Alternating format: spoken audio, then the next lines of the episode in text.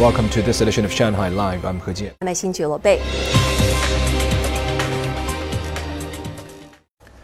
China overcame a 2-0 deficit to defeat South Korea 3-2 yesterday in the 2022 Women's Asian Cup final. Song Wenjing has more. South Korea took the upper hand in the 27th minute as Choe Yu-ri slotted home. Ji So-yun then converted a penalty in stoppage time of the first half to make it 2-0 for South Korea. But China did not give up. After the restart, Tang Jiali scored a penalty kick in the 68th minute. Four minutes later, Zhang Linyan leveled the game 2-2 with a powerful header. South Korea was close to killing the match in the 91st minute, but Son Hwa-yeon's shot from very close range was saved by Chinese keeper Zhu Yu. Xiao Yuyi scored on Wang Shanshan's through ball in the 93rd minute to complete an epic comeback for China, ending a 16-year drought for the country's ninth Asian Cup championship. 本次亚洲杯队员表现得非常出色，呃 The players performed excellent during the Asian Cup. They showed a fighting spirit, which means never giving up.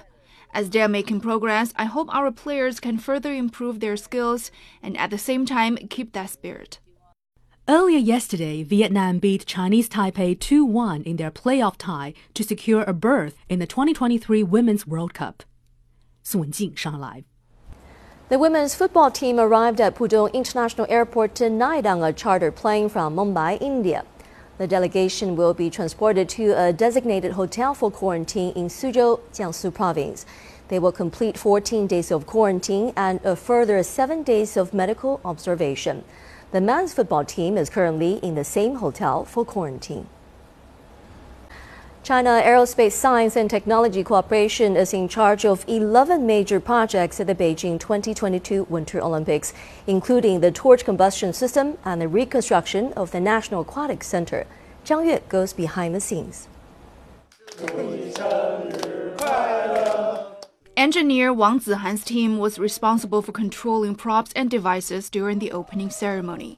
He had just celebrated his 27th birthday a few days before and is the youngest in the team.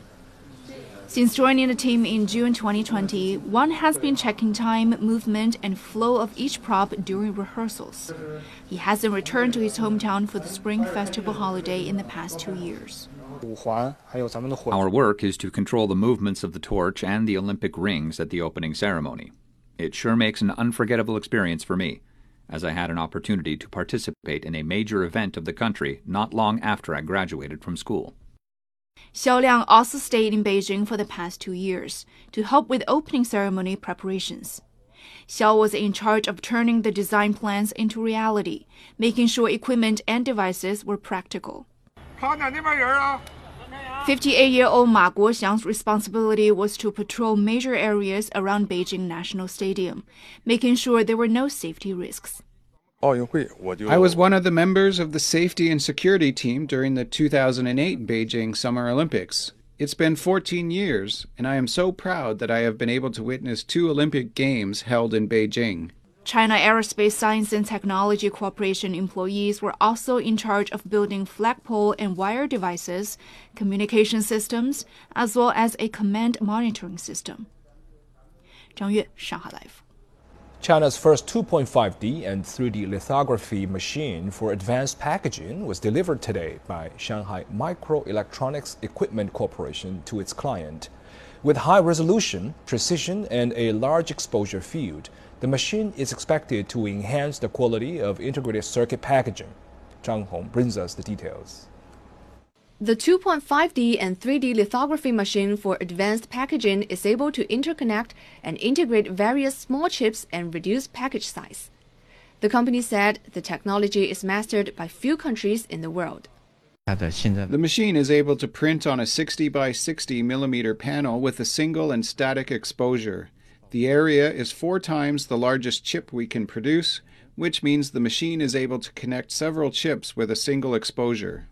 The machine is expected to help further develop big data and artificial intelligence technologies. We can make smaller chips with higher performance. Shanghai Microelectronics Equipment Corporation has devised three generations of lithography machines since 2009. Its lithography machines for advanced packaging account for over 90% of similar machines in the Chinese market and over 40% worldwide. The company's largest shareholder, Shanghai Electric Group, said by 2025, it aims to work on developing various technologies and equipment. We need to have our own technology. It cannot be purchased from someone else.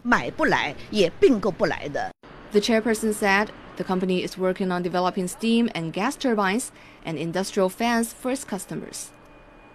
Zhang Hong, Shanghai Live.